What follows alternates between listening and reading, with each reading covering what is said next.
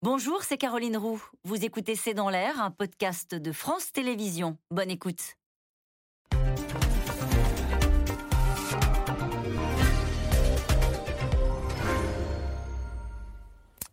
Bonsoir à toutes et à tous. Réquisition. La Première ministre Elisabeth Borne annonce la réquisition du personnel des dépôts d'ExxonMobil.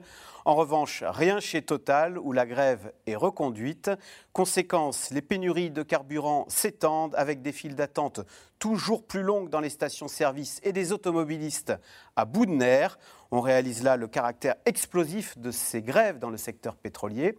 Question, le gouvernement a-t-il tardé à réagir? Elisabeth Borne prend-elle un risque en ordonnant la réquisition? Le gouvernement doit-il tordre le bras à la direction de Total pour qu'il trouve un accord au plus vite avec la CGT pour sortir de ce conflit?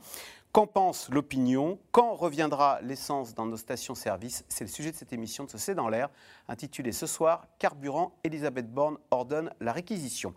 Pour répondre à vos questions, nous avons le plaisir d'accueillir Dominique Seux. Vous êtes directeur délégué de la rédaction des Échos. Euh, en une aujourd'hui des Échos, essence face au blocage, l'exécutif se mobilise. Soisic Kemener, vous êtes rédactrice en chef du service politique de Marianne. Citons votre chronique ce matin sur France Inter. La vie quotidienne, casse-tête des politiques. Fanny Guinochet, éditorialiste à France Info, à La Tribune, où vous signez cet article intitulé Grève dans les raffineries, la réquisition des personnels, l'aveu de faiblesse du gouvernement. Et enfin, Mathieu Plane, vous êtes économiste à l'OFCE. Merci de participer à cette émission en direct. Dominique Seux, donc c'est l'annonce de cet après-midi. C'est Elisabeth Borne qui ordonne la réquisition des salariés. Alors, chez Esso, mais pas chez Total. Pourquoi avoir ciblé euh, Esso? Alors parce que chez ESSO, il y a un accord social qui a été signé euh, par deux syndicats, un accord qui euh, comporte une augmentation des salaires de 6,5% et une prime, la prime Macron défiscalisée de 3 000 euros par, par salarié. C'est une négociation qui s'est accélérée pendant le week-end. La CFDT a été à la manœuvre sur cette affaire-là. Et donc, dans la mesure où il y a un accord social avec des organisations majoritaires dans l'entreprise, pas forcément sur le site, mais dans l'entreprise, euh, le gouvernement considère que cet accord doit s'imposer aux syndicats minoritaires euh, la CGT considère aujourd'hui euh, chez ESSO qu'elle euh, elle veut continuer à faire la grève. Mais le gouvernement dit, attendez, la réquisition est tout à fait possible puisqu'il y, a un accord, il y a un accord majoritaire, ce qui n'est pas le cas chez, chez, Total. Alors attention, une réquisition, ça ne veut pas dire que le carburant va revenir immédiatement pour l'ensemble des, automobilistes. Hein. La réquisition... C'est un dépôt. C'est hein, la, la, possibilité de débloquer, donc de réquisitionner des salariés, de débloquer débloquer euh, des dépôts, mais pour des usages un peu particuliers, c'est-à-dire les ambulances, les hôpitaux, les pompiers, euh, les aéroports. Ce n'est pas pour l'ensemble des, Français. Donc ça ne veut pas dire que ça va immédiatement revenir dans, euh, dans, dans toutes les stations. Mais on voit bien la différence entre ESSO et Total, puisque chez Total, euh, les euh, syndicats, la CGT, a encore confirmé euh, à l'heure du déjeuner qu'elle poursuivait le mouvement. Et Elisabeth Borne a ajouté qu'après SO, hein, si ça ne se débloquait pas, le gouvernement agira là encore pour débloquer la situation. Donc sous-entendu, elle a menacé d'avoir recours à la réquisition également chez Total. Fanny Guinochet, est-ce qu'Elisabeth Borne a pris un risque en ordonnant ainsi la, la réquisition? Parce que maintenant, il va falloir assumer et appliquer la manière forte, le passage en force. Oui, et surtout que ce matin sur France Info, on avait le représentant de la CGT euh, Pétrole, Emmanuel Lépine, qui disait si on réquisitionne, ce sera la guerre. Donc c'est le représentant de la Fédération Pétrole, qui est une fédération au sein de la CGT, qui est une fédération historique, qui est puissante, qui est importante, qui a l'habitude de, montrer les muscles et qui disait ce matin, bah écoutez, si c'est ça, déjà on fera jouer un certain nombre de clauses juridiques parce que, alors dans ce cas précis, effectivement, la réquisition, euh, à mon avis, ça, se justifie, mais c'est vrai qu'il faisait euh, écho à des réquisitions qui avaient eu en 2010 sous Nicolas Sarkozy, moment d'un conflit social autour de la réforme des retraites, où le gouvernement avait réquisitionné des grévistes pour justement débloquer des dépôts. Et la France avait été pointée du doigt euh, par l'Organisation internationale du travail. Sachant qu'on parle beaucoup du droit de grève, mais c'est vrai que s'oppose aussi, il y a un autre droit qui est très important en France, c'est le droit de euh, la liberté de circuler, de euh, travailler. Donc c'est un, peu deux droits aussi qui s'opposent. Mais c'est vrai qu'on se demande euh, comment, enfin, c'est pas la carte de l'apaisement que choisit le gouvernement. Après, il faut voir aussi euh, comment ça va se passer très concrètement. Ça veut dire des images de grévistes qu'on oblige à, enfin de, de, salariés qu'on oblige à travailler. Une des solutions des grévistes pour ne pas reprendre le travail, c'est de se mettre en arrêt maladie plus ou moins donc euh, fictif. Hein. Euh, donc il faudrait faire des contrôles. C'est de toute façon un sentiment de brutalité qui fait que, à un moment où on était dans une séquence, en tout cas c'est ce qu'essayait de, faire, d'infuser le gouvernement sur une séquence, on va avoir d'autres méthodes de concertation. On est dans une semaine où il y a un bras de fer, où il y a un bras de fer où il va y avoir des images un peu difficiles, parce que les réquisitions, bon, ça peut aussi se faire dans la violence, hein. il peut y avoir des dérapages. Il y a des dérapages là actuellement dans les stations-service, il y a beaucoup d'agacement. Je pense que c'est aussi ce qui fait que Elisabeth Borne prend la décision de débloquer certaines stations, parce que les Français sont exaspérés. Mais elle prend un risque, vraiment, très clairement, le gouvernement, là, fait le choix d'une méthode autoritaire. Mmh. Euh, Mathieu Plane, le choix, le choix de l'élément déclencheur de la réquisition, c'est ce dont parlait Fanny Guinochet, c'est cet agacement des automobilistes. On en parlait avant le début de l'émission, hein, chacun a des anecdotes mmh. euh, de, scooters qui vous passent devant euh, dans les stations-service. Il, il, y a une réelle tension là, des Français vis-à-vis de l'accès au carburant. Bah, clairement, on voit, on voit l'importance du coût de l'énergie dans nos économies. Hein. C'est évident les tensions que ça peut générer, surtout pour ceux qui ont besoin de leur véhicule pour travailler, euh, qu'ils l'utilisent au quotidien, euh, et d'autres peuvent faire différemment. Et donc, effectivement, la situation ne peut pas rester durablement comme ça. Même au bout d'un moment, ça aura un impact économique, y compris, on le voit bien, hein, pour tous les transports routiers, euh, pour les taxis, pour les ambulances et autres. Donc, c'est vrai qu'au-delà de l'impact économique, c'est aussi la tension sociale que ça peut générer, avec des clivages qui sont assez forts hein, sur ces questions-là. C'est-à-dire, il y a. Bah, c'est-à-dire que, est-ce que vous êtes plutôt euh, compréhensif vis-à-vis des revendications euh, de la CGT des hausses de salaire, euh, parce qu'en face, il y a des profits très élevés Au contraire, vous trouvez que c'est totalement anormal de bloquer des raffineries et, vu les conséquences que ça peut avoir sur les usagers? Donc voilà, c'est des tensions fortes avec un secteur qui est extrêmement stratégique. C'est extrêmement stratégique l'énergie. Et donc c'est vrai que le, le, pouvoir, notamment de négociation, parce que les conséquences sont très dures, on voit que c'est très élevé. Donc forcément, le gouvernement est obligé de prendre parti ou position là-dessus. Et en même temps, comme il n'a pas fait le choix et qu'on peut discuter, mais en tout cas de ne pas taxer les super profits, il n'y a pas l'équilibre de l'autre côté de dire ah. bon bah en fait je vais euh, du coup ne... enfin voilà les revendications de euh, la CGT sont inacceptables parce que euh, voilà. Il donne l'impression de prendre fait et cause pour les pétroliers. Bah, quelque part c'est un peu le risque je pense qu'il y avait ça. C'est-à-dire qu'effectivement il y a quand même ce choix là en tout cas dans la question, même si euh, il faut quand même bien discuter de ce que revendiquent les, syndicats, mais du partage de la richesse ou de la valeur ajoutée. Euh, et donc ça, c'est quand même quelque chose qui est central. Effectivement, le gouvernement a fait le choix, peut-être pour des bonnes raisons, on pourra en discuter, de ne pas taxer les super profits. Donc ça lui donne peut-être moins de marge de manœuvre pour être un peu dur vis-à-vis de la CGT et des négociations salariales. C'est peut-être enfin, une question qui peut se poser dans l'équilibre et des rapports de force. Soisy Kemener, euh, le gouvernement emploie donc la manière forte, alors qu'il a donné jusqu'à présent l'impression de ne pas avoir, de ne pas s'être occupé de ce conflit, de ne même pas l'avoir vu venir. C'est vrai, euh, parce que les premières grèves ont commencé à la fin du mois de septembre, 27, 27 euh, septembre. Et quand est-ce qu'on entend le gouvernement s'en emparer? C'est le 5 octobre, donc la semaine dernière. Olivier Véran, porte-parole du gouvernement. Et pourquoi il en parle? Parce que Xavier Bertrand a écrit une lettre, euh, Xavier Bertrand, président de la région Hauts-de-France, à Clément Beaune, le ministre des Transports, pour lui dire J'ai un problème, il n'y a plus assez de carburant pour les bus scolaires, on va avoir un problème de, justement pour que les enfants aillent à l'école. Et donc c'est à ce moment-là que le sujet devient un sujet politique. Et que répond à ce moment-là Olivier Véran? Il dit Il n'y a pas tensions, euh, il y, a des tensions, pardon, mais il n'y a pas de pénurie. Donc c'est le mot qui et reste les tensions, de mercredi dernier. C'est à cause de la ristourne de Total. Alors voilà, et alors euh, il faut voir aussi les informations dont dispose à ce moment-là le gouvernement, qui sont les informations qu'on a tous d'ailleurs à ce moment-là, qui viennent de Total. Et justement, que disent euh, les dirigeants de Total? Ils disent effectivement, il y a une tension, mais cette tension vient de la ristourne, puisque les automobilistes viennent chez nous, puisqu'il y a 20 centimes de moins, il y a les 30 centimes de moins décidés par le gouvernement, enfin qui ont été votés pardon cet été, mhm. et puis il y a aussi les 20 centimes de chez Total. Donc les gens vont chez Total et c'est pour ça que c'est compliqué. Donc ils disent il y a effectivement la grève, mais il y a surtout cette ristourne. Et donc le gouvernement n'a pas vu ce gros problème venir. Et on voit bien d'ailleurs, même jusqu'à ce week-end, quand on entend euh, la ministre de la Transition énergétique Agnès Pannier-Runacher expliquer, mais de toute façon, 80% euh, des stations fonctionnent. C'était ce week-end, hein. maintenant on est, on est à plutôt un tiers qui ne fonctionne pas, là c'était 20% euh, pour un des carburants. Sauf que un pourcentage, ça ne fonctionne pas quand on a des personnes qui sont en train de passer dans certaines régions d'une station à une autre, en particulier dans les Hauts-de-France et en Ile-de-France, hein, puisque c'est les régions qui sont particulièrement touchées, et ne trouvent toujours pas de, toujours pas de carburant. Donc il y a une espèce de désespérance et un discours politique qui ne fonctionne pas. Donc il y a à la fois au départ une mauvaise anticipation de ce qui pouvait advenir euh, de ce conflit. Et puis, euh, il y a aussi des mauvaises informations qui ont été données au gouvernement. Et puis, tout ça, ça vient s'ajouter bah, dans un contexte social éruptif, puisqu'il y a une réforme des retraites qui a été annoncée. Certains au gouvernement sont déjà en train de dire, je discutais avec un, un conseiller ministériel euh, ce matin, qui disait, mais regardez, en fait, la CGT est en train de nous faire payer la réforme des retraites. Donc, il y a ah. ça en arrière-plan aussi. C'est-à-dire que tout le monde a des arrière Il était temps d'éteindre le feu, là il y, a, des, arrière-pensées assez importantes et c'est vrai qu'il y a aussi euh, ce piège dont vous parliez tout à l'heure, c'est-à-dire le gouvernement qui dit on ne veut pas taxer les super profits parce qu'on ne veut pas nuire à l'investissement en France, etc. Il faut rester, avoir toujours le même taux d'imposition pour ne pas donner de mauvais signes aux investisseurs.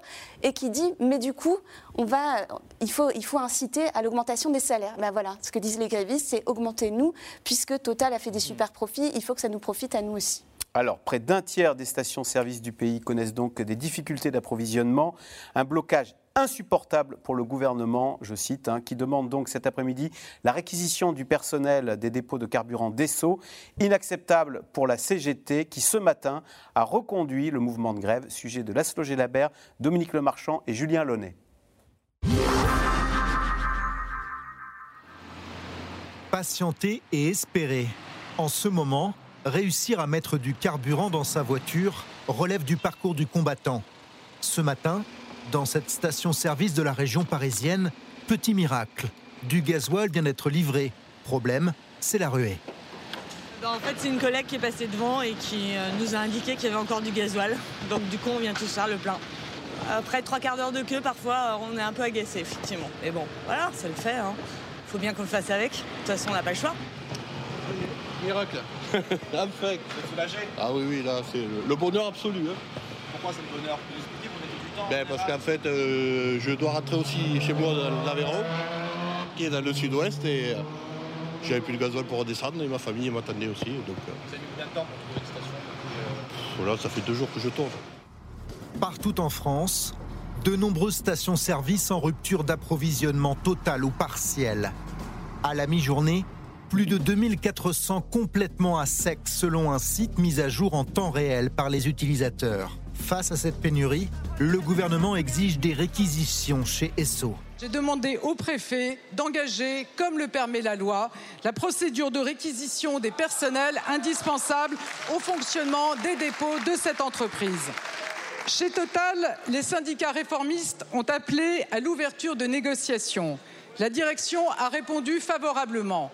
J'espère que les autres syndicats représentatifs saisiront cette main tendue, car le dialogue social est toujours plus fécond que le conflit.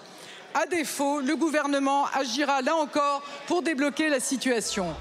En l'espace de 24 heures, le ton de l'exécutif s'est durci.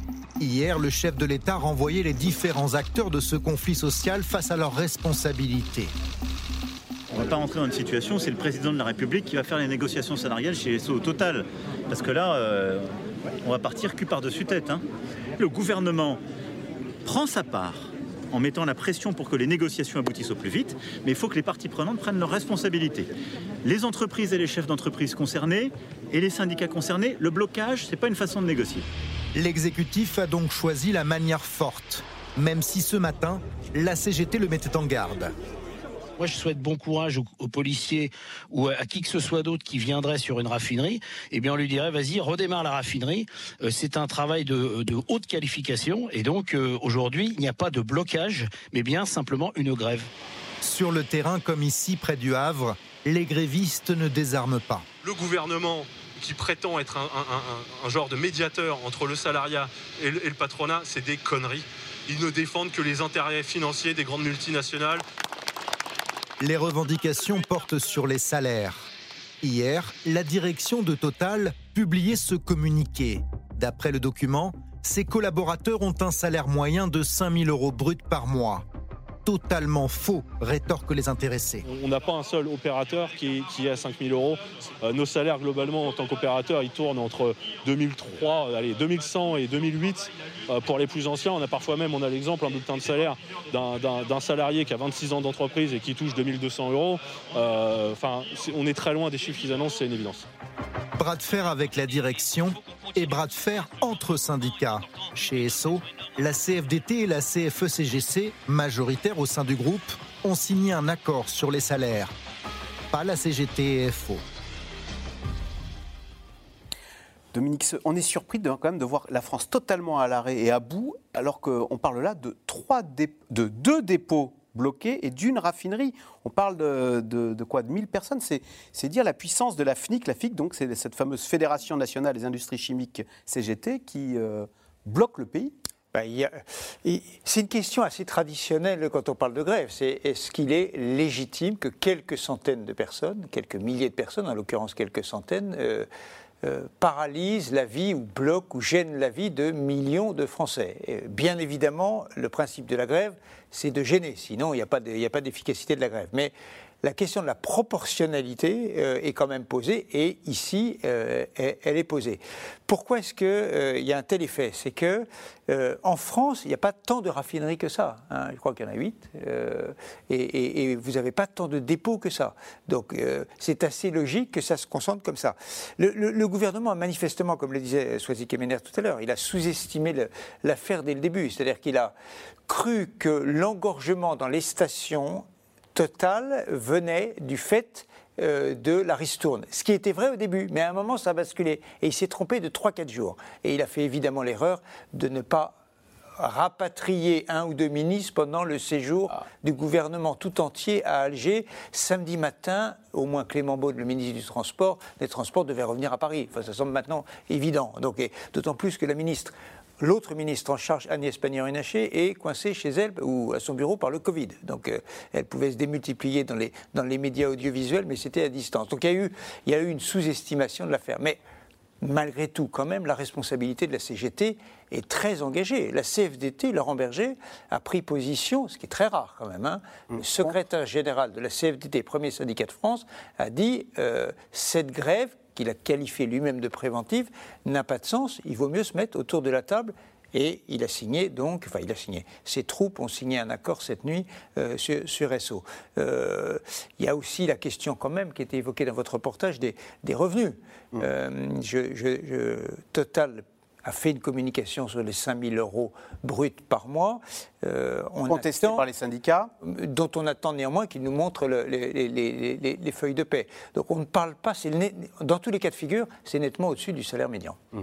Fanny Guinochet, on parle là de très peu de salariés. Total, Total, c'est 16 milliards de profits. Pourquoi est-ce que Total, il y a un moment, le, le pays est bloqué Euh, Il faut aussi savoir céder euh, quand on- Bah, le rapport de force est à ce point en, en la défaveur de tous les Français. Ben, c'est effectivement la, la difficulté, c'est qu'aujourd'hui on a euh, une entreprise privée euh, totale, un fleuron français, qui depuis dix jours n'a pas souhaité ouvrir la porte à la négociation, parce que au tout départ, Soisy Kemener le rappelle, hein, la, la grève elle démarre fin septembre et Total estimait, donc c'est une grève mm, avec des demandes importantes de salaire, plus de 10%, c'est ce que demandent les grévistes, 7% pour l'inflation, 3% pour le partage des profits.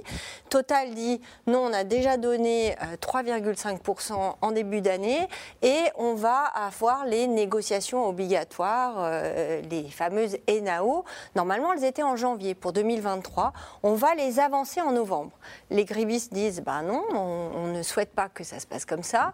On aimerait euh, démarrer tout de suite. Et là, euh, le, le bras de fer s'engage et on est effectivement dans une impasse. La difficulté pour le gouvernement, c'est que Total, c'est une entreprise privée, totalement Et contrairement à Renault, contrairement à la SNCF à un moment, contrairement à EDF, il n'y a pas de capitalisation de l'État. Donc l'État se retrouve, euh, et, et là où c'est un peu pervers le système, c'est qu'effectivement on a une entreprise privée, mais qui fait presque un service d'intérêt euh, public. On le voit aujourd'hui, Total est quasiment, en- pas en monopole, mais et, euh, quand Total ne fonctionne pas, quand les raffineries Total s'arrêtent, on a une partie de notre économie, une partie de notre pays qui est bloquée. Donc le gouvernement au début, il a pris les choses effectivement peut-être à la légère, mais à sa décharge, il a dit c'est une entreprise privée. En plus, on ne peut pas dire que les relations entre Patrick Pouyanné et le gouvernement soient au beau fixe depuis longtemps.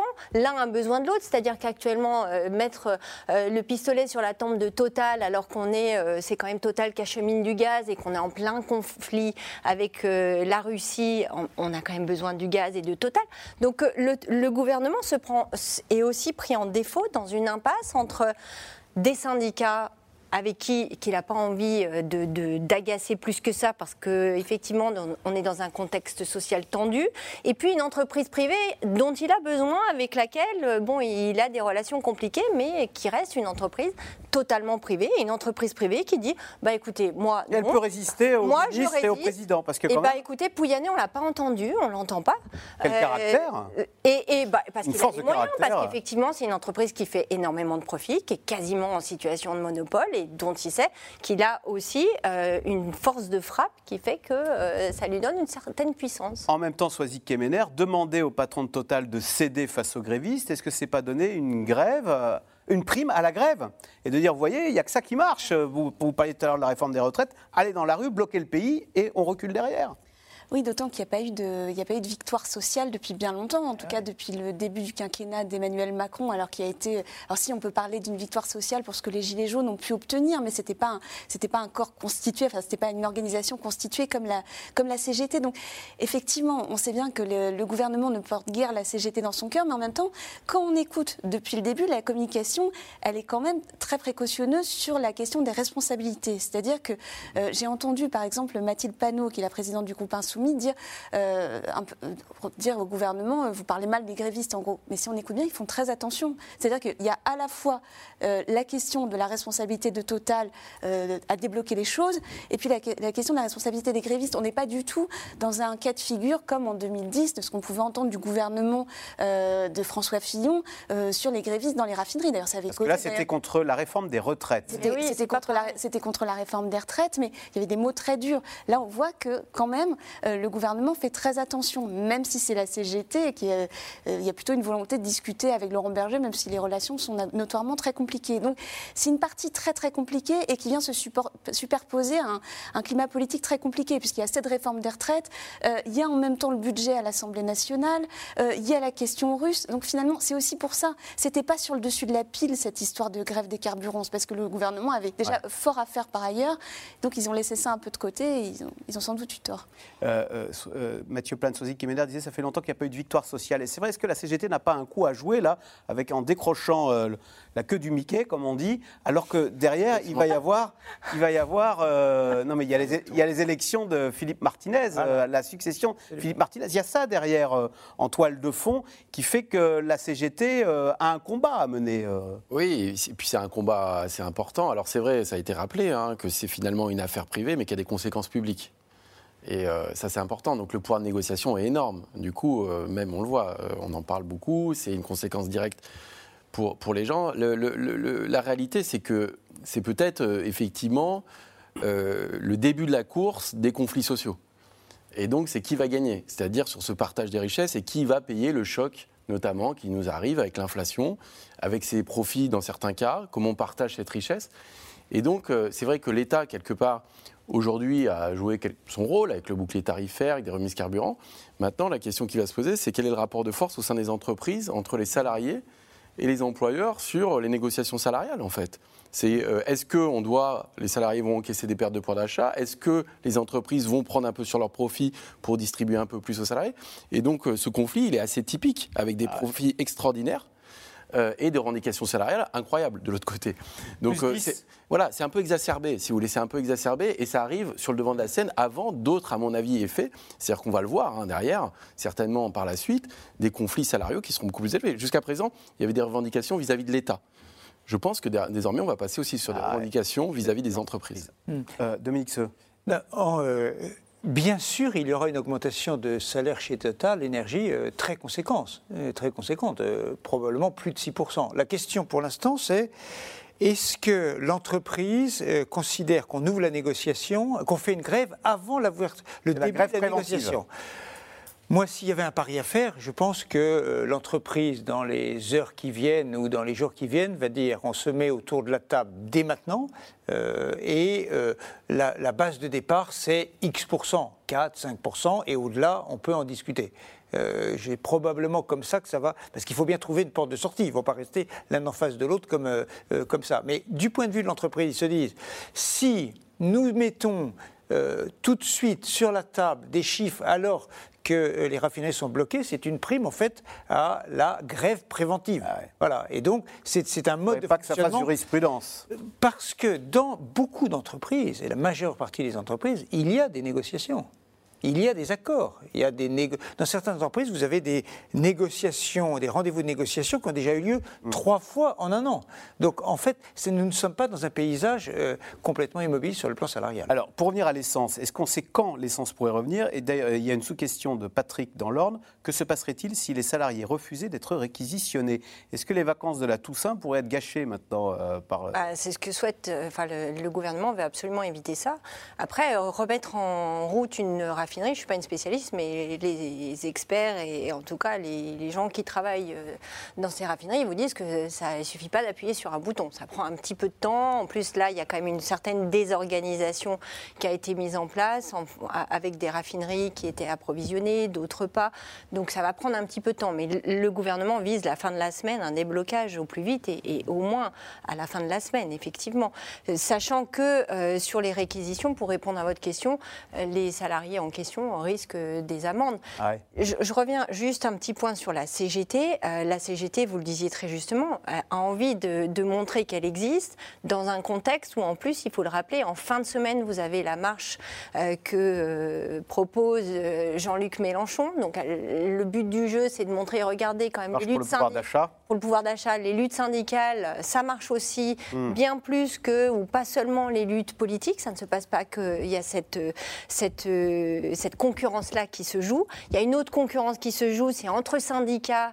On est, il va y avoir des élections professionnelles dans la fonction publique début décembre, donc c'est bien de montrer les muscles et de montrer quand même qu'on est présent aussi dans le privé. Et puis la CGT, en interne, on en parlait, mais euh, Philippe Martinez passe la main, d'ailleurs on l'entend pas beaucoup. Il est certes à l'étranger, mais on l'entend pas là dans ce conflit. Il passe la main en mars prochain, et sa volonté c'est de passer la main à une femme, il l'a déjà dit, il essaye d'adouber cette femme, euh, Marie Buisson, euh, qui vient plutôt de l'éducation, qui a envie de faire faire un virage sociétal, plus écologique, plus féministe à la CGT. C'est pas tout à fait la candidate euh, de la fédération, euh, puissante fédération de la chimie. Donc vous voyez, on est dans cette alchimie-là aussi, dans ce contexte-là qui fait que les choses, pour l'instant, elles se sont beaucoup durcies. Pour répondre très concrètement à la question euh, quand le carburant va revenir, euh, en début d'après-midi, l'UFIP, qui est l'association professionnelle de- de- Les pétroliers. du- des pétroliers, euh, a indiqué qu'en fait les importations euh, de pétrole, pour se substituer au celui qui manque euh, sortant des raffineries, sont en train de s'accélérer de manière extrêmement sensible, qui viennent notamment de Rotterdam. Et donc on en a des Pays-Bas, de Belgique et aussi des États-Unis et du Moyen-Orient. Donc en fait, l'UFIP considère que les choses vont s'améliorer assez rapidement. C'est-à-dire d'ici euh, d'ici la fin de J'ai cette semaine entendu assez rapidement. Bon. Sois-y, Kemener, est-ce qu'en creux, cet agacement qu'on constate dans toutes les stations-service, il ne montre pas notre grande dépendance aux, énergies fossiles et que le monde d'après décarboné, bah, ça peut vite tourner vinaigre hein? Alors, je pense qu'il y a deux choses. Il y a à la fois euh, le climat de fatigue généralisé après euh, des années, deux années de pandémie. Euh, on voit bien qu'il n'y a plus tellement de marge de manœuvre. C'est-à-dire que dès dès qu'on a une pénurie euh, de, carburant, euh, très rapidement, les choses s'enveniment, les gens viennent aux mains, euh, ils s'inquiètent, ils s'agacent, ça vient très très vite. Il n'y a, plus, y a plus les un ou deux jours de latence qu'on pouvait avoir auparavant. Tout de suite, on rentre dans le dur du sujet. Ça, c'est la première chose. Et ensuite, effectivement, on sait le carburant, c'est une matière éruptive depuis des années et des années. Mais là, effectivement, on entre dans, la grande interrogation, c'est mais comment on va faire? Il y, a, vraiment une, vraie question. Les fractures françaises, dont on parle très souvent, ressortent. Il suffit de regarder. Il y a une carte très intéressante dans le Parisien ce matin qui montre les gens qui sont dépendants à 75% de leur voiture pour aller travailler, à 80 ou à 100%, notamment en région parisienne. Donc on voit bien, ceux qui habitent au centre de Paris, pas de problème, métro, etc. Et puis dès qu'on s'éloigne un peu, bah, ça devient très compliqué. Alors dans le reste de la France, alors on voit bien les situations sont très contrastées. On voyait tout à l'heure dans le reportage, dans l'Ouest, on peut encore faire son plein sans aucun problème. En revanche, dans d'autres régions, c'est très compliqué. Et là, ça devient un gros problème bah, pour les aides-soignantes. D'ailleurs, c'est l'argument qui a été utilisé, je trouve, assez bon escient euh, par Elisabeth Borne cet après-midi. Elle a pris justement tout ce côté-là, c'est-à-dire les aides-soignantes ne peuvent plus aller à domicile, les enfants, comment font-ils pour se rendre à l'école? Enfin, Elle a pris tous ces exemples de, de vie quotidienne qui parlent aux Français parce qu'effectivement, bah, c'est la, peur de la grosse panne. Euh, euh, c'est le, roman de, Barjavel. Alors là, c'est l'électricité qui s'arrête, mais voilà, tout, s'arrête d'un coup. Donc ça nous renvoie à cette angoisse-là. Alors chez les jeunes, on parle beaucoup d'éco-anxiété, mais là, il peut se développer aussi une forme d'anxiété chez, ceux qui ont, des, voitures en se disant, mais en fait, c'est fini et comment je fais? Et ça, amène, je, lisais un, euh, un, reportage très intéressant ce matin qui expliquait qu'à partir du moment où il y avait une, une gare qui s'installait, ça faisait un appel d'air, il y avait plein de gens qui allaient s'installer et donc ça, crée des demandes en transport en commun. Ça pose des questions vertigineuses sur l'après l'après-Covid, euh, l'après-énergie fossile, et on voit bien que rien n'est résolu parce qu'il euh, suffit de voir les queues qu'il peut y avoir dans, beaucoup de stations-service aujourd'hui. C'est vrai que Fanny Guinochet, c'est le syndrome de la moutarde. On a l'impression qu'on va de pénurie en pénurie, mais elles sont maintenant anxiogènes, ces pénuries, parce qu'elles sont presque organisées. Quand on nous dit c'est la voiture thermique, ça sera fini on a l'impression que ce monde de, là, de, pénurie qu'on vit mal, on est en train, on y va à marche forcée. Bah, il y a des bascules qui sont très importantes qui sont en train de se faire. Effectivement, la, voiture, c'est un très bon exemple. Quand l'Europe dit il n'y aura, plus de moteur thermique en 2035, 2035 c'est demain, et on voit bien qu'on a tout misé sur euh, l'électrique avec à un moment un prix de l'électricité, ou en tout cas le sentiment que l'électricité allait être assez facile. Là, on se dit, OK, on va avoir des, véhicules électriques, mais en fait, on va les recharger, ça va nous coûter euh, très cher. Et puis, euh, à un moment où on nous parle de sobriété, où on nous dit, attention, il va falloir euh, brancher vos radiateurs à tel moment, éviter de mettre votre four à tel moment parce qu'on risque d'avoir des délestages et des ruptures d'approvisionnement. Bah, en fait, la voiture électrique, je vais la brancher la nuit, je vais la brancher quand? Est-ce qu'il n'y aura pas des problèmes aussi d'approvisionnement? Déjà qu'on n'a pas assez de bornes électriques. Donc c'est vrai que ça soulève des questions qui sont assez anxiogènes parce qu'on on, prend des virages technologiques, des virages, et il faut s'en réjouir, hein, des virages euh, industriels très importants avec une grande part d'incertitude et parfois des risques qui sont, euh, bah, mm. forcément dans toute innovation, on ne mesure pas tout à l'avance, mais avec des, des risques ou des, une situation géopolitique aussi, qui est géostratégique, qui ne facilite pas, euh, qui n'appelle pas forcément à la sérénité. Ce serait intéressant de savoir si dans les semaines qui viennent, les ventes de mmh. véhicules électriques baissent un peu. Quand on parle aux dirigeants de Stellantis, c'est le Elles en tête hein, pour le mois de septembre. Est-ce que aussi, alors du coup, là, face à ces pénuries, bah, on stocke? Alors, on a stocké euh, du papier toilette pendant le Covid, on a stocké de la moutarde. Là, vous avez vu, et on stocke de, de, de, l'essence, ce qui d'ailleurs provoque. Non, mais du coup, comme on sait que c'est possible, les pénuries maintenant, la pénurie appelle la pénurie. On a vu d'ailleurs dans les stations-service, des gens vont remplir des jerrycans.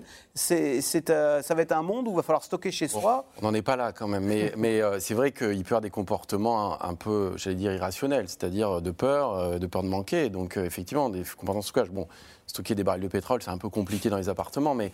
Il y en a qui le font en prévision de la fin de la ristourne. Oui, non, non. Ah. non, non après, c'est vrai que sur des jerrycans... Eh oui. Je pense que quand même, il y a aussi un élément de fond qui est important, enfin qui n'est pas un élément de fond uniquement, mais il y a quand même ce, ce risque de rupture d'approvisionnement aussi sur le gaz cet hiver. Et donc, ça nous prépare aussi, quelque part, un hiver difficile. On ne s'attendait pas à avoir ça sur l'essence et le pétrole. Donc, effectivement, tout ce qui était la fin de l'abondance, dont parlait Emmanuel Macron, on, y est.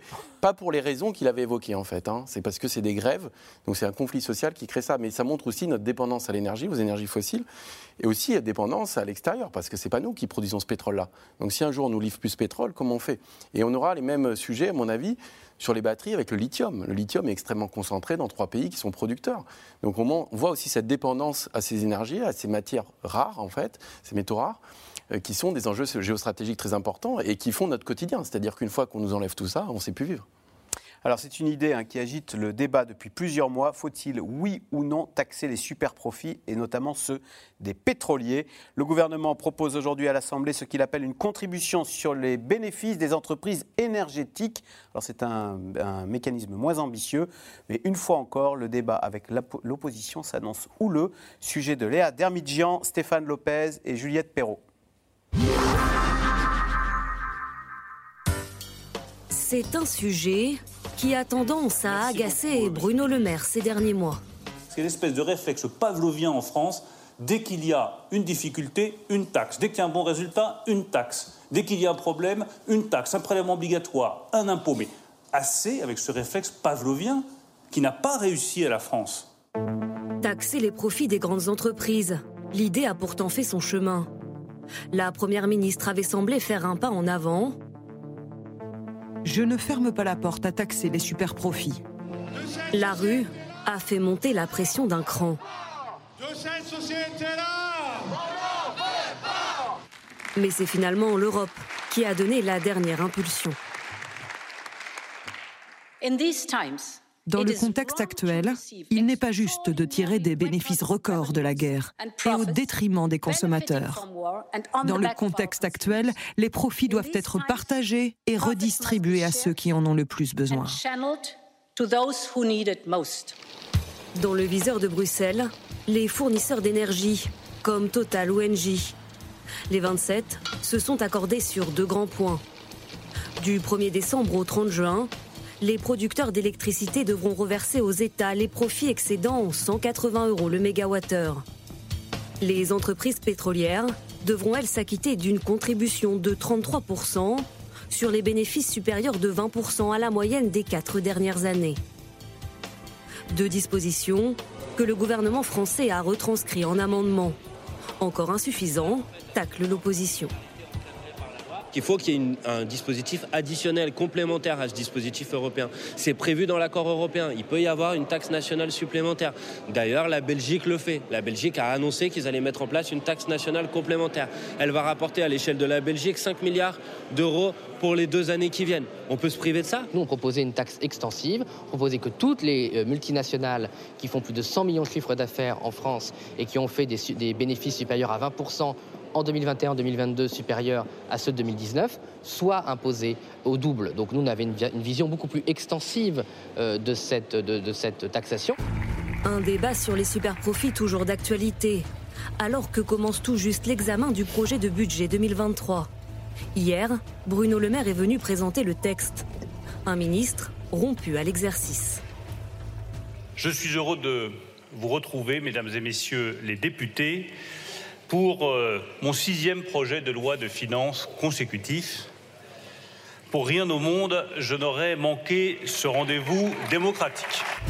Démocratique, cela reste à voir, ironise l'opposition, alors que le gouvernement pourrait passer en force avec le 49-3. Le gouvernement, de toute évidence, va utiliser le 49.3. Euh, on nous dit que c'est plus qu'une question de jours. Eh bien, euh, voilà, pour un gouvernement qui prétendait vouloir faire du compromis, de la coopération, de la concertation, euh, on a un gouvernement traditionnel de droite qui va imposer ces mesures antisociales par un 49.3. Sur le fond, le projet ne fait pas non plus consensus, y compris chez les éventuels alliés de la majorité. Si on continue euh, à ce rythme-là, la charge de la dette, ce sera 100 milliards d'euros. Je parle que de la charge de la dette, des intérêts. C'est plus que le ministère euh, de l'Éducation nationale et de l'Intérieur réunis. C'est un budget totalement, euh, totalement irresponsable. En tout, 3300 amendements au texte ont été déposés. La France insoumise et le Rassemblement national ont déjà prévenu qu'ils comptaient lancer une motion de censure si le gouvernement avait bel et bien recours au 49.3. Alors, question téléspectateur, pourquoi la question de la taxation des super profits est-elle si délicate, Dominique Seux? Qui est pour et qui est contre? Alors, elle est délicate d'abord, il faut définir ce qu'est un super profit et il faut ensuite savoir qu'en faire. Définir un super profit, en réalité, ce n'est pas si simple que ça, parce qu'il y a les profits qui peuvent être réalisés grâce j'allais dire, au talent, au génie des dirigeants, des salariés euh, vis-à-vis de leurs clients. Vous prenez un constructeur automobile, il vend plus de voitures. Est-ce que c'est indu? Non. Tesla qui progresse aux États-Unis, ben, on se dit c'est plutôt leur, leur génie propre. À l'inverse, quand vous avez des profits qui sont réalisés par ce que simplement les cours mondiaux ont augmenté, c'est le cas effectivement pour Total, c'est le cas pour Engie, c'est le cas pour euh, l'ensemble des producteurs d'énergie. Là, ils ne récoltent, ça tombe du ciel en réalité. Donc c'est vrai que dans ce cas-là, dans ce deuxième cas, il y a plus de légitimité à se poser la question que dans le premier cas. Euh, et on sait. Alors pourquoi est-ce si compliqué dans le deuxième cas? Alors dans le deuxième cas, c'est compliqué parce que euh, y a, la première question, c'est de savoir est-ce que au fond c'est l'État aura le meilleur usage de l'argent en faisant une taxe ou est-ce qu'il vaut mieux forcer, par exemple, les pétroliers à dire vous devez investir plus dans les éoliennes, le solaire, les énergies renouvelables ou vous devez augmenter les salaires, comme on en parle depuis de l'émission. Ça, c'est la première question.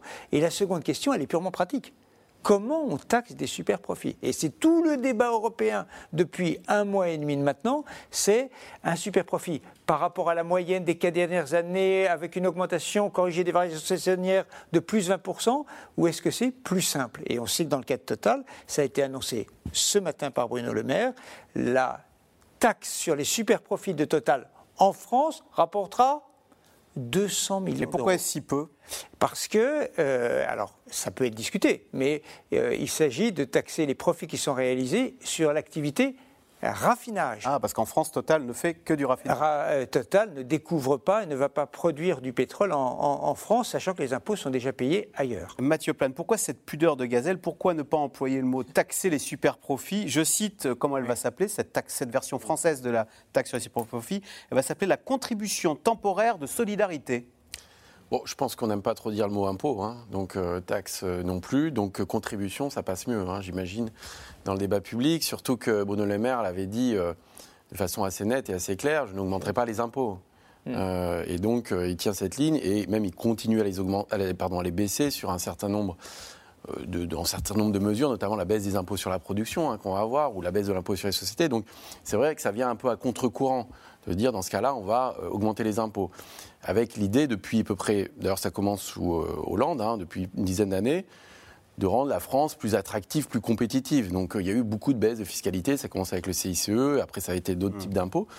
Et donc, euh, il y a cette idée de dire, bon, bah, si jamais on augmente les impôts, ou si on annonce des augmentations d'impôts, en fait, je ne tiens pas ma parole, je risque de renvoyer l'image d'une France qui taxe, qui disait à chaque fois qu'il y a un problème, ce qui, bon, peut se discuter parce que d'autres pays le font. Euh, mais je pense que ce n'est pas du tout dans la ligne du gouvernement et ce n'est pas ce qui est annoncé. Donc la contribution, ça évite de partir sur le débat de l'impôt, et on parle de contribution temporaire. Donc temporaire, c'est le temps juste de un an, peut-être deux ans, euh, mais c'est pas un impôt durable. Donc c'est comme ça. Et puis c'est au niveau européen. Donc ça décale un peu le débat au niveau européen sur une contribution temporaire plutôt que de dire c'est un renversement de fiscalité. Au risque, Fanny Guinochet, d'aiguiser le débat en France sur les inégalités parce qu'on ne taxe pas les super profits de Total, on lui laisse ses 16 milliards. On voit le patron de Total, lui, c'est pas 10% de hausse c'est 52% de hausse qui s'est octroyé. Son revenu a augmenté de 52% à près de 6 millions d'euros. Ça fait 400 fois le SMIC. Tout ça, est-ce que ce n'est pas du carburant à, colère? Bah, Si, c'est euh, vraiment un sujet, euh, les inégalités en France, qui est euh, toujours socialement très sensible. Et là, encore plus dans un contexte où, on le rappelle, on a de l'inflation quand même.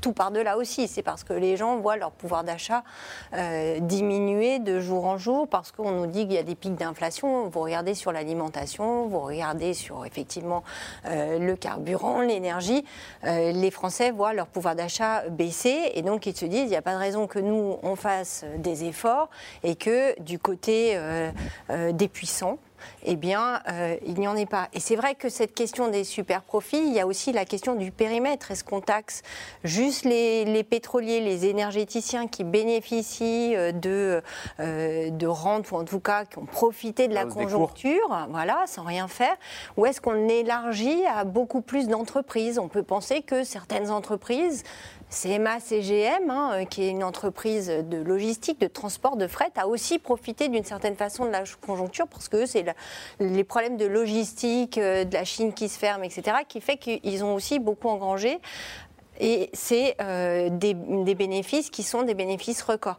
Donc c'est un sujet extrêmement, euh, extrêmement virulent. Le gouvernement tient sa ligne de ne pas taxer plus les entreprises en disant oui mais on fait pression pour qu'ils fassent des gestes, que toutes ces entreprises elles fassent des gestes directement vers le consommateur. C'est bien plus efficace que, alors ça se discute, hein, que la collecte d'une taxe où après nous on doit redistribuer. Mais regardez, toujours pour revenir à Total par exemple, ils ont appliqué une ristourne, ils appliquent une ristourne retourne sur le plein que vous faites directement. qui pourrait être prolongé d'ailleurs. Qui pourrait être prolongé, voilà, enfin qui serait prolongé le temps de la grève. Hein. L'idée c'est de dire comme les automobilistes n'ont pas pu profiter de cette ristourne-là, comme les stations ne sont pas accessibles, eh bien on prolongerait d'autant.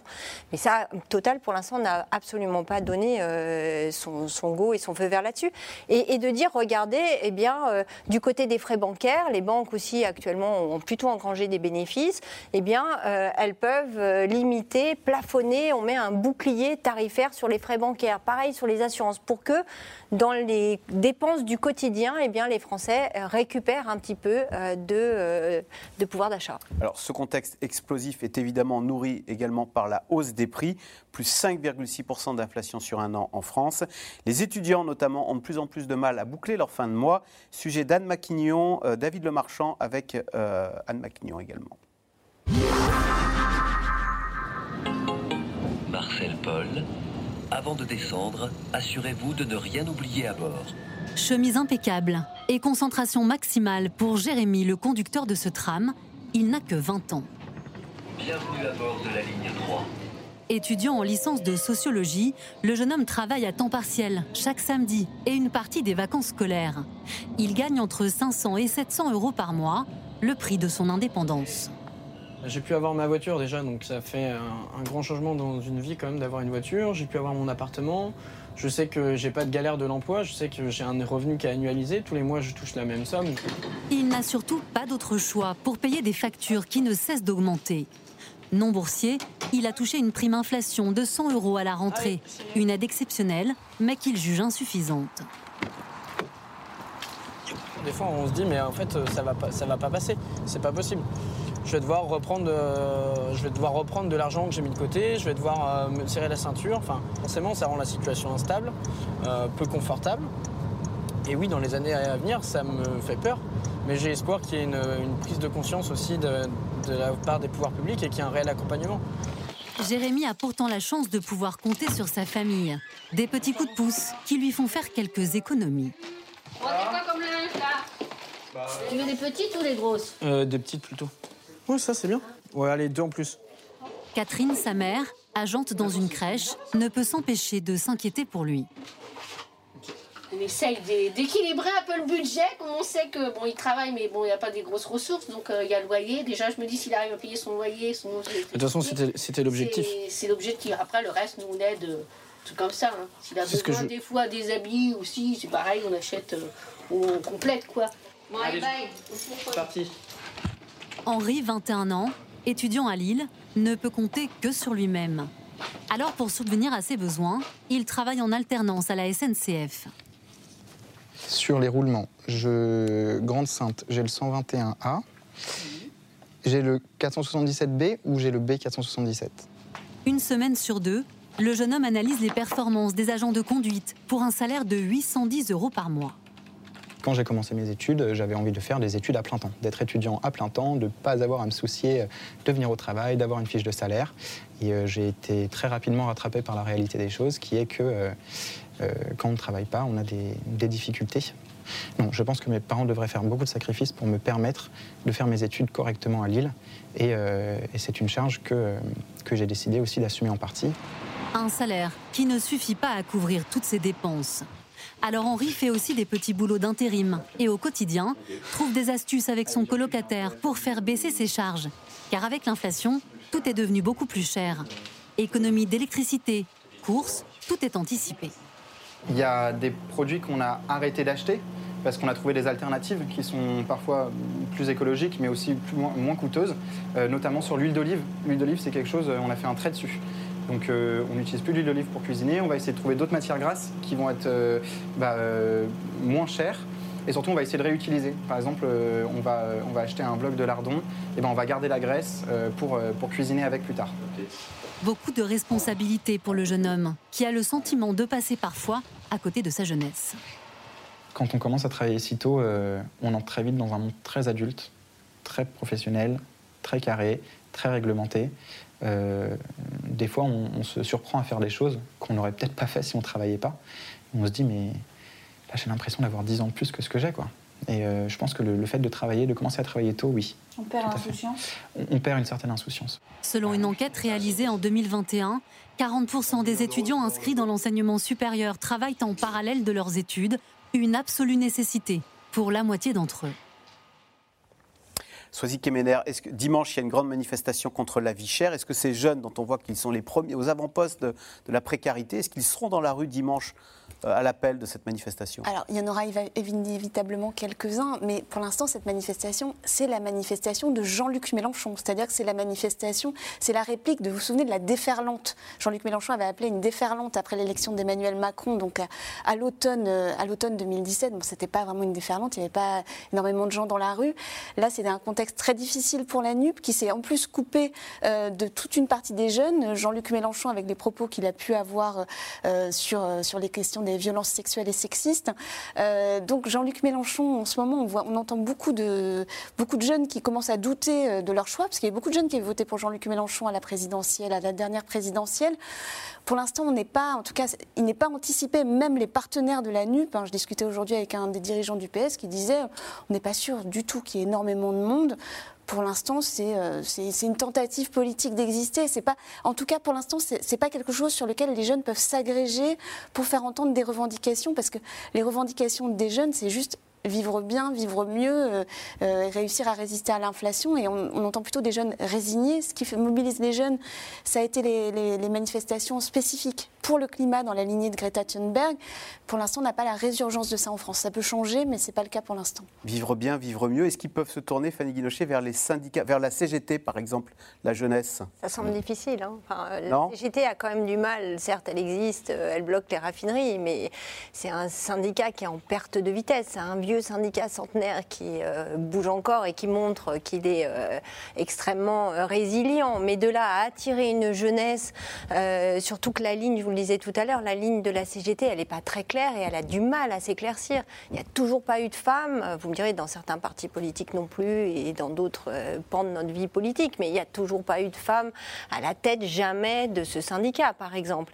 Et on voit bien que là, par exemple, celle qui, qui serait pressentie pour prendre la suite de Philippe Martinez en marche prochain, un certain nombre euh, de, de CGTistes euh, vont mettre des bâtons dans les roues parce que l'ADN de ce syndicat euh, aujourd'hui reste un peu sur des vieux bastions. Pareil à la CFDT, même si Laurent Berger essaye de faire un syndicat de compromis, de cogestion, euh, il a du mal à recruter. Aujourd'hui, euh, ce ne sont pas là où les jeunes se retrouvent. Et puis, les façons de militer ont, certainement aussi un peu changé. Aujourd'hui, euh, les causes qui, Soisic le disait, les causes qui aujourd'hui mobilisent les jeunes, c'est essentiellement des causes sociétales, beaucoup. Alors certes, il y a l'économie, mais c'est quand même la question du climat, c'est la question de l'égalité. De ce point de vue, Total pourrait faire un un bon totem, là, non? Ah bah ça, euh, après, euh, libre à total. Mais c'est aussi la question de l'égalité, la question de l'égalité homme-femme, la question des violences, de la discrimination. Quand vous regardez la jeunesse, c'est vraiment les items qui arrivent en tête. Euh, les difficultés sociales des jeunes, elles sont là. Et là où c'est quand même, votre reportage est, très parlant, c'est que c'est quand même toujours parmi les premières victimes des crises, et notamment pendant le Covid, souvenez-vous, dans les banques alimentaires, on a vu arriver un certain nombre de jeunes et le gouvernement avait mis d'ailleurs, vous vous souvenez, euh, les restos U restaient ouverts et à des tarifs, je crois que c'était 1 euro à ce moment-là, parce qu'on se rendait compte qu'il y avait des jeunes qui n'arrivaient même pas à avoir un repas euh, correct. Allez, tout de suite, on revient à vos questions. Euh, Dominique, sur question téléspectateur, réquisitionner les salariés des raffineries, ça veut dire quoi concrètement? Tous les cas, ça n'apaise pas le climat. On vient d'apprendre, vous me le disiez. Enfin, oui, qu'une autre raffinerie, semble-t-il, celle de Donge, Donge euh, raffinerie totale. Euh, les syndicats, le syndicat CGT annonce rentrer en grève euh, à Donge aussi. Voilà, un point à vérifier, mais c'est ce qu'on ce qu'on entend. C'est ce Ça veut dire que ce genre de coup de menton dont on parlait tout à l'heure en disant c'est pas facile à, à, faire appliquer, ça peut même crisper et ça peut ajouter de l'huile sur le feu? Je crois que la, réquisition euh, chez ESSO euh, est inévitable, elle est assez logique à partir du moment où il y a un accord euh, social signé par des syndicats représentatifs et majoritaires. C'est assez logique. Dans le cas de Total, la CGT fait monter les enchères et dit au gouvernement chiche la réquisition, demain à 6 heures, allez-y si vous êtes cap. En gros, pour reprendre une formule un petit peu enfantine. Et donc, on sent que c'est une, ça monte sur une échelle de, de perroquet. C'est le climat social de la rentrée qui est en train de, de s'installer. On l'attendait au mois de septembre, en vérité, hein, sur les salaires dans les entreprises. Ben, ça démarre là, dans la plus grande, l'entreprise la plus emblématique de France. Euh, Mathieu Plane, ça sent le retour des Gilets jaunes à plein nez, non? Est-ce que, vous voyez l'ombre des Gilets jaunes euh, Forcément, tout le monde la voit. Euh, il y a deux choses là-dessus. La première, c'est qu'effectivement, le public le plus exposé au choc inflationniste, c'est effectivement le public des Gilets jaunes. C'est ceux qui utilisent leur voiture, ceux qui sont dans le périurbain, voire zone rurale. C'est pas les grandes agglos, effectivement. c'est ceux qui sont plutôt dans des logements individuels. Et donc, effectivement, la facture énergétique, elle explose pour eux. Euh, sachant qu'ils sont plutôt en bas des salaires. Hein. Ils ne sont pas au SMIC, mais juste au-dessus. Et or, ils n'ont aucune garantie de revalorisation de leur salaire. Donc ils prennent euh, le choc des deux côtés quelque part. A beaucoup d'inflation et pas de garantie de hausse de salaire. Contrairement aux prestations retraite, par exemple, qui ont été augmentées. Et donc je pense que c'est effectivement un public euh, qu'on retrouvera et qui paye pleinement la crise. Après, à la différence du mouvement des Gilets jaunes, le gouvernement essaye d'éponger la crise là aujourd'hui. C'est-à-dire qu'il met en place un bouquet tarifaire, des remises la, crise des Gilets jaunes, euh, même si finalement la crise énergétique était beaucoup moins grave, elle part d'une hausse de taxes carbone. Et quand il y a eu une baisse de l'ISF. Donc c'est plutôt une. gouvernement qu'il avait provoqué. C'est une décision gouvernementale qui, à mon avis, contribuait à déclencher la crise des Gilets jaunes. Là, aujourd'hui, euh, le gouvernement essaye de protéger par rapport à un choc international sur l'énergie. Donc c'est quand même.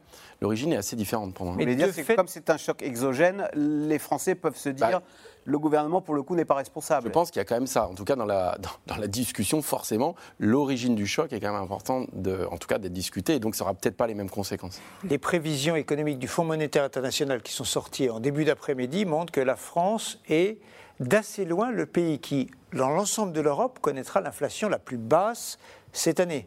5,8% en moyenne. Deux pays font un petit peu moins, mais c'est un peu particulier, c'est la Suisse et la Norvège. Et, tous les autres, c'est beaucoup plus. 17% aux Pays-Bas, 12% en, Belgique.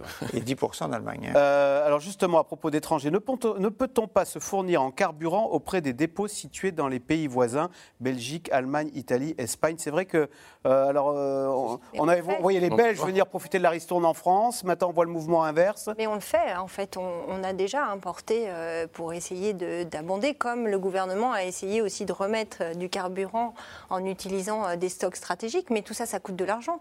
Quand vous importez, vous importez euh, souvent, euh, le cours du pétrole en plus a augmenté. Et puis les stocks stratégiques, là, vous, les, vous, piochez dedans, bah, il va falloir les reconstituer, surtout dans le contexte dans lequel on est. Et la semaine dernière, euh, l'OPEP, donc le cartel des producteurs de pétrole, a pris la décision de, de réduire sa production, ce qui a fait augmenter les prix. Donc il y a, des, il y a un risque que quand on, on reconstitue nos stocks, on paye un peu plus cher. Mathieu Plane, question de Charlotte. Donc, si je comprends bien, seuls les salariés qui ont un pouvoir de nuisance peuvent obtenir quelque chose.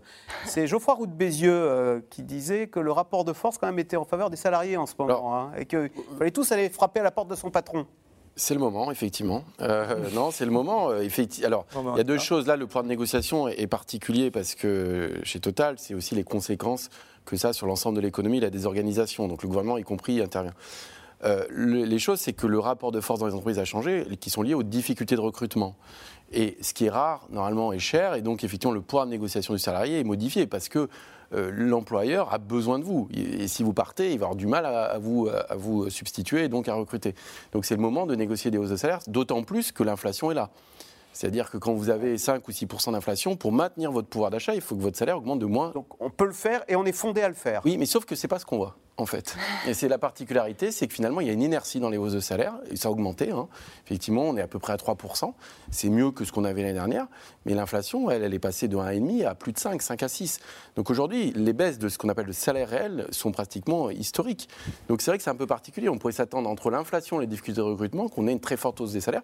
Et moi, je pense que ça va arriver avec retard en réalité. C'est que les gens ont réalisé concrètement que cette inflation était durable plus les difficultés de recrutement, et donc on risque d'avoir des effets de rattrapage, d'où les questions de négociation salariale là à l'automne qui risquent, d'être assez tendues. Donc ce qui se passe chez Total, vous nous dites, c'est un peu un avant-goût de ce qui pourrait se passer dans les autres entreprises, parce qu'on va réaliser maintenant que, patron, il faut des augmentations. Oui, c'est-à-dire qu'on vivait dans un monde où l'inflation était autour de 1%, euh, désormais c'est fini, on n'est plus à 1%, et ça c'est compris.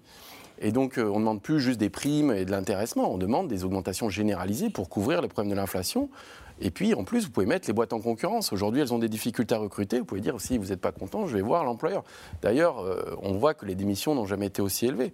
Donc, c'est vrai que ça crée des, des relations sociales assez différentes, ou une pression sociale différente. Euh, et je pense qu'effectivement, tout ça risque d'aller en augmentant parce que cette inflation est là pour durer un petit moment. C'est un point vraiment essentiel. C'est-à-dire que les salariés ont tout à fait le, droit de se tourner vers les employeurs. Depuis des années, c'est l'État, les finances publiques qui payent euh, l'augmentation des pouvoirs d'achat. Euh, la taxe d'habitation d'un côté, les primes d'activité de l'autre, une troisième baisse d'impôts sur le revenu. L'entreprise ne peut pas vous augmenter, donc l'État aide. Exactement. C'est ce qui se passe depuis une dizaine d'années c'est aux entreprises aujourd'hui qui le peuvent naturellement, mais c'est aux entreprises de faire le job. Euh, c'est assez logique macroéconomiquement et microéconomiquement. Fanny Guinochet, qui seront les suivants? La SNCF, la RATP, les dockers, les routiers qui vont se mettre en grève pour obtenir les mêmes hausses de salaire? Bah, il y a des, risques. Alors en plus, vous parliez des routiers ou des problèmes dans le transport. Euh, je peux vous dire que les pénuries d'embauche, de, elles sont extrêmement importantes. Donc euh, effectivement, là, le, rapport de force, euh, par exemple sur les routiers ou les transporteurs, quand vous voyez les problèmes des chauffeurs de bus, actuellement, c'est un vrai sujet. Mais c'est vrai qu'on on, l'a un petit peu dit tout à l'heure. C'est aussi, il y a la question des salaires, mais on va être aussi dans un, contexte social où en plus on nous dit vos salaires vont pas augmenter et vous allez travailler plus longtemps. Il y a cette réforme des retraites ah. qui est là, qui est prévue quand même pour le début d'année. En tout cas, c'est ce que laisse entendre le gouvernement qui veut aller vite, hein, qui veut une réforme qui soit applicable dès l'été prochain. Donc ça veut dire début d'année, janvier, l'inflation, euh, je parle sous le contrôle de Mathieu Plane et de Dominique Seux, des économistes, mais l'inflation a priori sera encore assez présente. Là, c'est aussi un moment euh, difficile. La réforme des retraites, ça touche tout le monde. Les retraités, certes, ont été indexés, mais ils vont dire mon Dieu, je ne vais pas avoir euh, de retraite quand même. Euh, mon pouvoir d'achat risque de, baisser, mes pensions vont diminuer. Les jeunes vont se dire bah, on me demande de, je ne vais pas avoir de retraite et, et de travailler quand même plus longtemps. C'est quand même un point de crispation extrêmement fort. Et là, vous aurez euh, pour l'instant, on ne sait pas si Emmanuel Macron va s'attaquer aux régimes spéciaux, en tout cas ceux qui restent, mais vous allez avoir certainement la fonction publique qui va se mobiliser et puis euh, d'autres euh, d'autres secteurs. Le secteur de, l'hôpital et de la santé ne va pas très bien non plus. Là aussi, vous avez des pénuries d'embauche. De, vous avez quand même un certain nombre de secteurs où il y a une somme de choses qui peut aussi réapparaître, notamment sur la question des conditions de travail. Sois-y, au sein du gouvernement, il n'y en a pas qui s'inquiètent d'ailleurs de cette réforme des retraites qui pourrait cristalliser tous ces mécontentements qu'a décrit euh, Fanny Guinochet pour l'instant, ce qui est dit au sein du gouvernement, mais ça peut évoluer très très vite, hein, c'est que cette réforme est nécessaire pour montrer à la fois la geste réformiste d'Emmanuel Macron et aussi pour rassurer les marchés après un budget qui est en train d'être discuté en ce moment, qui est très dépensier. Donc c'est une façon de donner des signaux, dire oui, la France veut se réformer, oui, la France veut faire quelque chose. Donc pour l'instant, euh, il n'y a pas de remise en cause, mais si le climat social s'envenime, effectivement, ce sera comme d'habitude, c'est-à-dire qu'on mesurera, il y aura une espèce de, balance qui sera faite. Euh, on se souvient, la dernière fois, la réforme des retraites, il y avait eu un 49-3, et puis ça s'était arrêté parce qu'il parce qu'il y avait la crise du Covid, donc euh, l'histoire est arrêtée, elle peut reprendre à tout moment. Eh bien, merci beaucoup d'avoir participé à cette émission vous restez sur France 5 à suivre. C'est à vous avec Anne-Elisabeth Lemoine. Bonsoir Anne-Elisabeth. Alors au programme ce soir de C'est à vous. On prolonge vos débats avec le bras de fer engagé par le gouvernement avec les grévistes des raffineries. On a parlé de la procédure de réquisition annoncée cet après-midi à l'Assemblée nationale par Elisabeth Borne. Le gouvernement compte-t-il agir de même avec les salariés de Total qui ont cessé le travail depuis fin septembre? Et est-ce que ça va régler pour autant, la situation, bah, ce sont des questions qu'on pose au ministre des Transports, Clément Beaune, qui sera dans un instant notre invité. C'est à vous, c'est à suivre, Anne-Elisabeth Lemoine. Bonne soirée sur France 5 et on se retrouve demain pour un nouveau C'est dans l'air.